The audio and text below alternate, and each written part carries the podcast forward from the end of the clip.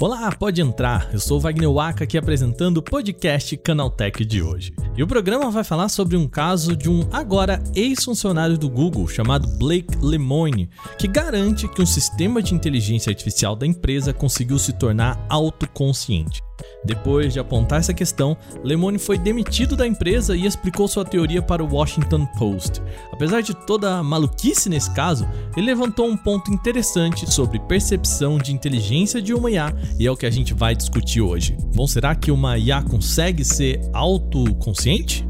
Bom, no segundo bloco, o assunto é uma nova lei do Reino Unido para derrubar a obrigatoriedade de sites de pedir permissão do usuário para fazer um rastreio por cookies.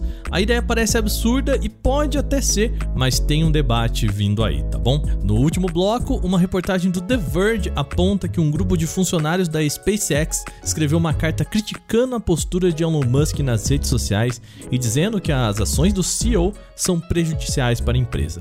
Só que um dia depois, uma nova matéria do New York Times diz que os funcionários que participaram desta ação foram demitidos. Começa agora o podcast Canaltech, o programa que traz tudo o que você precisa saber do universo da tecnologia para começar o seu dia.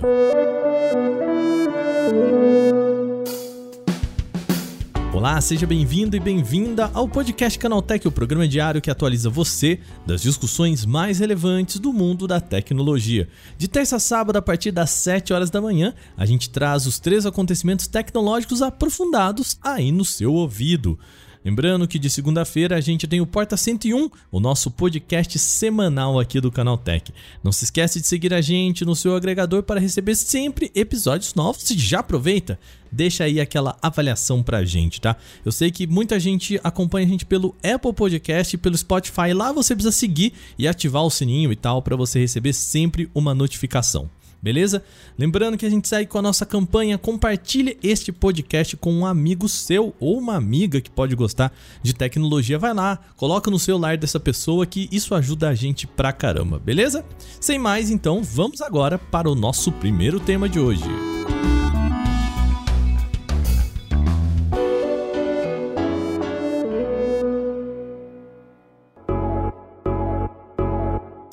Olha, o programa tá bem complexo hoje, tá bom? Na última semana, um engenheiro de software chamado Blake Limone disse que foi demitido do Google depois de fazer uma descoberta importante, algo que poderia mudar a forma como a gente olha para a inteligência artificial.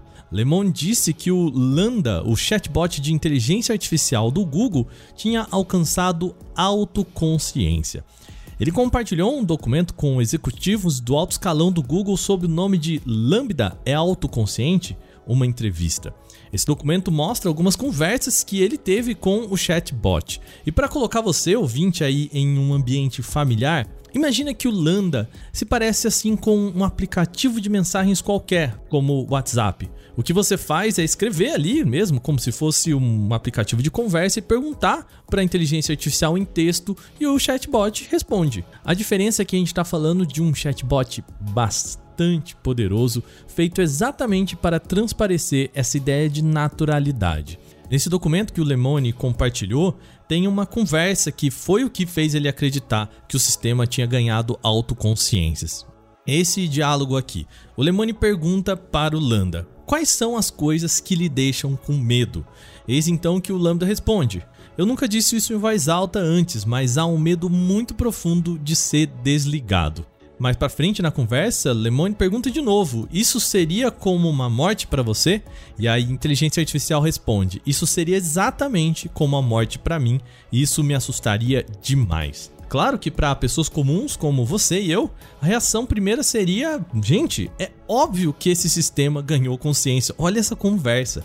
Mas calma, é por esse motivo que nem eu nem você somos responsáveis por testar essa tecnologia. Vamos dar um passinho para trás aqui nessa história e entender um pouco o que significa esse diálogo. Lambda, L-A-M-D-A, é a sigla para Language Model for Dialogue Applications, algo que a gente pode traduzir para modelos de linguagem para aplicativos de diálogo. A tecnologia foi apresentada em 2020 e é voltada exatamente para dar mais naturalidade a conversas de inteligências artificiais com pessoas, principalmente nesses mecanismos de chatbot. Por exemplo, assim, quando você cai em um sistema automatizado de call center, aquelas ligações pouco chatas, sabe? Que você precisa teclar um para falar sobre o tema X e depois passa por um cenário em que você conversa com um computador que diz: "Ah, tá bom, agora diz o seu nome completo e o seu CPF" e você se vê falando com o robô. Isso é um sistema de chatbot só que por voz, né? E ele não tem muito compromisso com o soar natural. A ideia é você saber que está falando com o computador. Só que o Google tem trabalhado em fazer com que esses robôs pareçam cada vez mais com pessoas. A gente mostrou no episódio dessa quarta-feira mesmo aqui o Duplex funcionando falando português. É aquele sistema de ligação que traz uns cacuetes como aham, uh uhum, sim, que se aproxima muito de uma linguagem mais natural. O que o Lambda quer fazer nos chats por texto é levar essa naturalidade a outro nível. E por isso o Google usou uma avalanche de dados de conversas públicas na internet, todas aleatórias, e treinou esse modelo para conseguir criar sistemas de chatbots que sejam o mais natural possível. E é aí que a gente chega no problema de Lemony. A função dele no Google era liderar o time de IA responsável e permitir que modelos como Lambda tenham personalidade e ofereçam respostas que não sejam maléficas para os usuários. E aqui, gente, é importante separar o que é personalidade do que é autoconsciência. Uma IA pode ter personalidade. Por exemplo, ela pode se comportar como um astronauta meio turrão, meio bravo, respondendo a perguntas sempre sobre o viés da profissão com uma personalidade mais seca. Não que a IA se sinta um astronauta, mas apenas imita a personalidade de um astronauta, se comporta como um astronauta se comportaria. A função de Lemony, entre outras coisas, é evitar que essa IA possa assumir, por exemplo, a personalidade de um assassino ou um suicida e estimular o usuário para ações desse tipo. Ou seja, ele não quer personalidades que sejam nocivas ao usuário. Tá, mas a gente volta lá atrás e se pergunta: esse modelo conseguiu mesmo chegar à autoconsciência? O que o Google defende em nota é que o Lemony caiu na própria ilusão que ele ajudou a criar. O número de dados que eles usam para criar o Lambda é tão vasto que uma IA nem precisa ser autoconsciente para parecer autoconsciente. Emily Bender, que é uma das pesquisadoras que também trabalhou no Google com sistemas de linguagem como este, usa um termo interessante para entender o que é o Lambda. Ela chama o comportamento de papagaio estocástico. O termo estocástico, para que a gente possa entender aqui de forma bem simples, é relativo à aleatoriedade. No entender dela, esses modelos se comportam como papagaios, ou seja, só imitam a fala humana de forma estocástica, que seria aleatória. Seriam como papagaios falando coisas aleatórias. Gente, isso é o jeito mais simples que eu posso explicar essa teoria, tá bom? O ponto importante aqui, de novo, é perceber que estamos falando de um comportamento de imitação, como de um papagaio, e não de criação de uma autoconsciência. Se você perguntar para um papagaio se ele tem medo da morte, o máximo que você vai receber em troca é o papagaio falando morte, morte, ou sei lá, respondendo a mesma coisa que você falaria. Ele não tem consciência da morte. Bom, mas qual que é o problema aqui então? Em texto publicado pelo Washington Post, uma dupla de pesquisadores, Tim T. Gebru e Margaret Mitchell, que trabalharam na tecnologia do Google, levantam as preocupações sobre o tema. O ponto base é, primeiro, não, a IA não se tornou autoconsciente. Isso a gente precisa tirar de frente aqui e falar para vocês que tá tudo bem, ela não é autoconsciente. Só que ela conseguiu enganar entre muitas aspas, porque também dizer que ela enganou significa que ela tem uma vontade de enganar, né? Então, acidentalmente ela conseguiu enganar entre muitas aspas até mesmo uma pessoa treinada. O Lemone chegou a acreditar de fato que não estava mais simplesmente falando com uma máquina. E por conta de casos como esse, o Google tem sido criticado por ter conseguido talvez fazer um sistema até realista demais. Vamos voltar no duplex. Lembra que eu falei que quando o robô liga para um lugar, ele precisa dizer que é um robô antes de começar a conversa? Pois é, é pela capacidade de mimetizar a fala humana, muita gente nem mesmo percebia que estava falando com um robô. E esse é um sentimento que eu vou dizer para vocês, muito pouco agradável. Além disso, a dupla também teme outra questão que a gente abordou aqui, que é o viés de um modelo de inteligência artificial. O que eles apontam é que Lemone só teve esse sentimento de que a IA teria autoconsciência por conta da sua própria crença de que uma IA pode ter consciência. E nesse caminho, uma pessoa também poderia passar a confiar numa IA como se fosse uma pessoa. Existem debates, como vocês podem ver, variados em relação a isso. Mas o ponto que é importante para esse podcast é: o Landa ainda não é capaz de ter autoconsciência, a gente nem sabe se vai chegar a ter. Ele apenas é capaz de mimetizar uma resposta humana baseado nos dados que ele tem.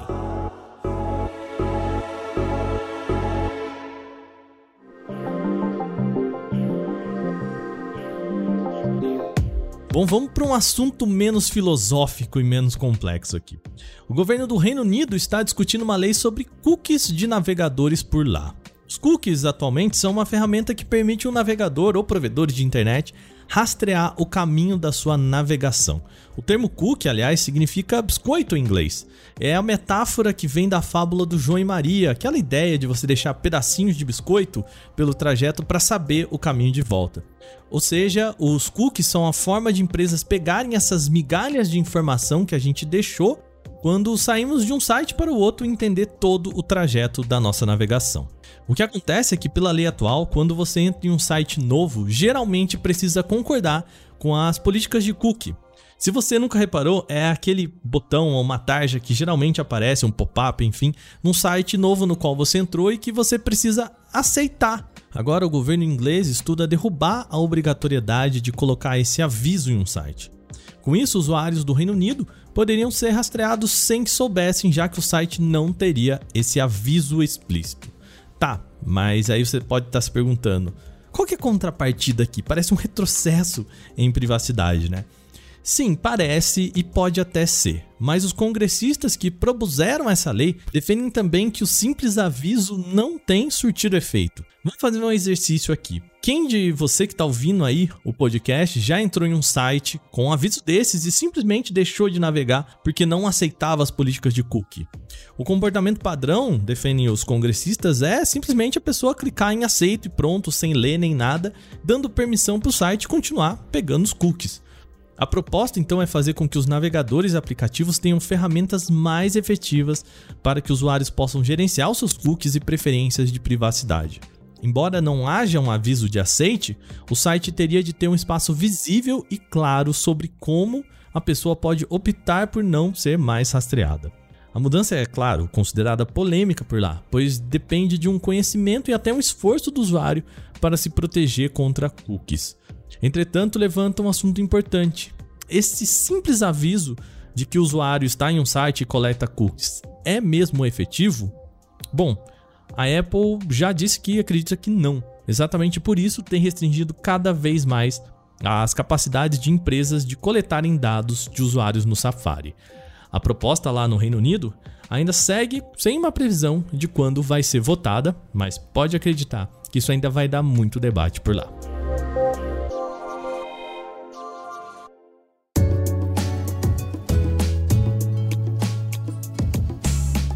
E a gente termina as principais notícias de hoje falando de Elon Musk. Na quinta-feira, um grupo de funcionários da SpaceX escreveu uma carta interna para os líderes da empresa. O site The Verge disse ter tido acesso ao documento que criticava ações atuais de Musk. Segundo os funcionários, acusações atuais contra Musk de assédio sexual, bem como suas ações no mercado, são prejudiciais para a empresa. A carta diz, aspas, o comportamento de Elon na esfera pública é uma frequente fonte de distração e constrangimento para nós, principalmente nas últimas semanas. Como nosso CEO e mais proeminente porta-voz, Elon é visto como o rosto da SpaceX. Cada tweet que Elon envia é um posicionamento público da nossa companhia. E é imprescindível deixar claro para os nossos times e nossos potenciais talentos que as mensagens dele não refletem o nosso trabalho, a nossa missão e os nossos valores. Fecha aspas. É isso que dizia a carta a qual The Verge teve acesso. Musk é conhecido por ser uma pessoa no mínimo para dizer aqui com muito eufemismo caótica nas redes sociais. Ele já chegou a ser proibido pela Tesla, por exemplo, de publicar informações da empresa em seu Twitter, exatamente porque o perfil era usado como um braço de comunicação da Tesla por Musk. Vale lembrar que recentemente ele respondeu ao atual CEO do Twitter, o Parag Agrawal, com um emoji de cocô em uma discussão sobre bots na rede social. O ponto é que essa carta não ficou nada barata para o lado dos funcionários. De acordo com o New York Times, alguns deles foram demitidos por retaliação a essa crítica.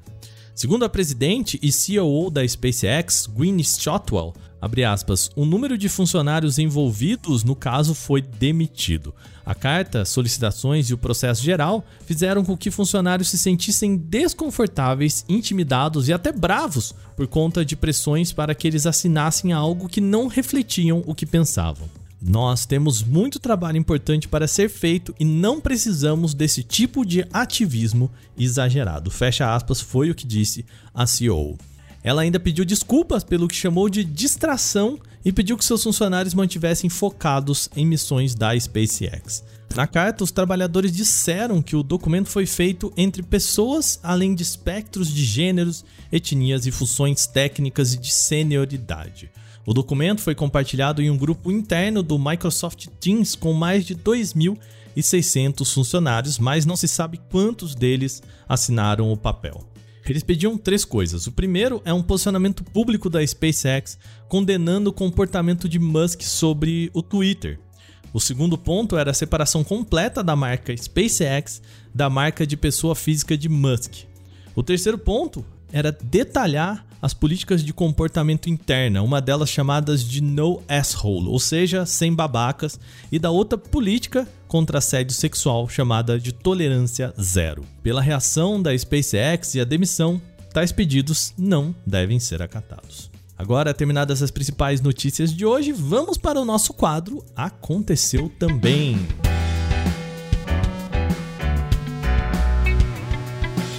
O Aconteceu também é o quadro em que a gente fala das notícias também relevantes, mas que não geram uma discussão maior.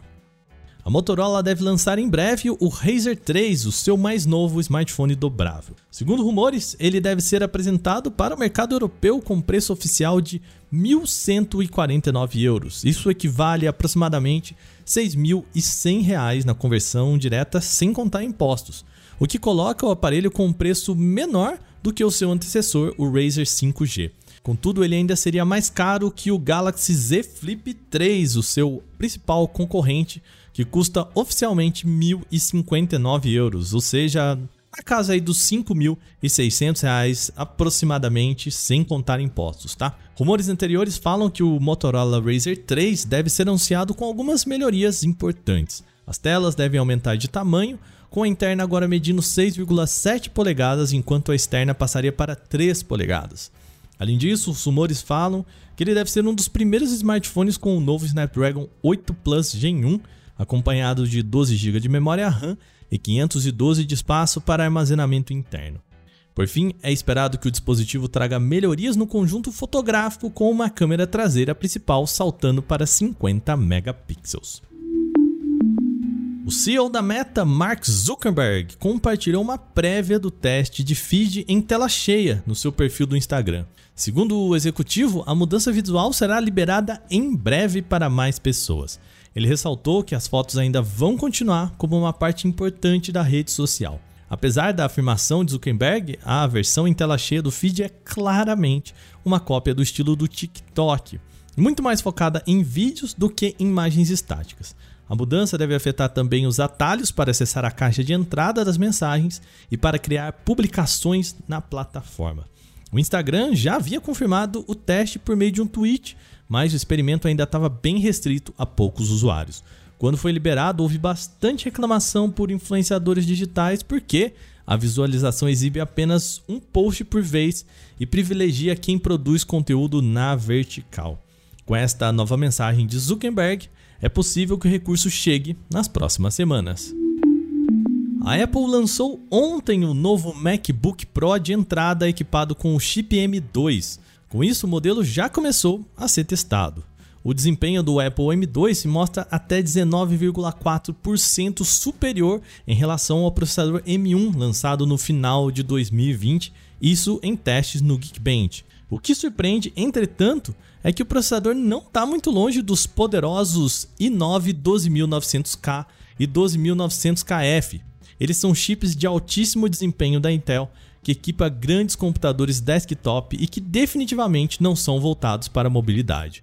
O novo M2 será equipado em computadores e notebooks Mac de entrada da Apple, o que inclui o novo MacBook Pro M2 de 13 polegadas e o novo MacBook Air, que ainda deve ser lançado em julho. Embora seja extremamente poderoso para o seu tamanho, o M2 ainda não supera os mais potentes processadores M1 Pro, M1 Max e M1 Ultra que equipam máquinas mais profissionais. O WhatsApp voltou a investir na capacidade de reagir com qualquer emoji disponível no celular, dessa vez no iPhone. Na compilação 2213074 do mensageiro, foram encontrados indícios de ampliação das interações por emojis. Contudo, nem testadores têm acesso à função ainda. Atualmente já é possível reagir a uma mensagem com um grupo ali de seis emojis. A novidade deve adicionar a lista completa deles. O acesso ao catálogo inteiro se dá pelo aquele botão de mais posicionado à direita dessas seis reações já conhecidas. E ao tocar nesse mais, a bandeja de figurinhas aparece, contando inclusive com uma seção de destaque, aquela de reações recentes, sabe? Em que devem ser dispostas as carinhas usadas por último. Por ser um recurso em testes, ainda não há previsão de lançamento dele para o público geral, mas é fato que testadores devem experimentar primeiro. Cientistas da Escola de Medicina da Universidade de San Diego publicaram um artigo apontando a prevalência de sintomas neurológicos na Covid longa. O estudo descobriu que, embora muitos pacientes tenham apresentado melhora, a maioria ainda apresenta alguns sintomas neurológicos seis meses após a Covid. Ao todo, 56 pessoas com sintomas neurológicos participaram da análise, que consistiu em exames, avaliação cognitiva, questionários e uma tomografia. Na primeira vista, 89% dos participantes estavam com fadiga e 80% tinham dores de cabeça. Outros sintomas neurológicos comuns incluíam comprometimento da memória, insônia e diminuição de concentração. Além disso, 80% dos participantes afirmaram que esses sintomas afetaram a sua qualidade de vida. Quando os participantes retornaram para o acompanhamento de seis meses, apenas 33% relatou a resolução completa dos sintomas. Os outros 67 relataram sintomas neurológicos persistentes, embora a maioria tenha se tornado menos grave. Os sintomas mais prevalentes em seis meses foram comprometimento da memória e diminuição da concentração. Os autores observaram que nenhum dos indivíduos com sintomas persistentes aos seis meses tinha um histórico de condições neurológicas pré-existentes antes de testar positivo para a Covid-19.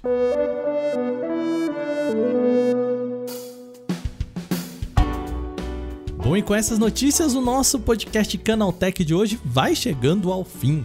Lembre-se de seguir a gente e deixar aquela avaliação positiva no seu agregador de podcasts, claro, se você utiliza um. É sempre bom lembrar que os dias da publicação do nosso programa são de terça a sábado, sempre com episódio novo logo de manhã, às 7 horas, para acompanhar o seu café. Esse episódio foi roteirizado, apresentado e editado por mim, Wagner Waka, com a coordenação de Patrícia Gnipper. E o programa também contou com reportagens de Alveni Lisboa, Victor Carvalho, Gustavo de Eliminácio, Igor Almenara e Natan Vieira. A revisão de áudio é da dupla Gabriel Rime e Mari Capetinga e a trilha sonora é uma criação de Guilherme Zomer. Agora o nosso programa vai ficando por aqui. Lembrando, hoje é sábado, então o nosso programa volta só na terça-feira pra gente curtir o final de semana tranquilo. Um bom final de semana para você. A gente se vê na terça-feira. Aquele abraço. Tchau, tchau.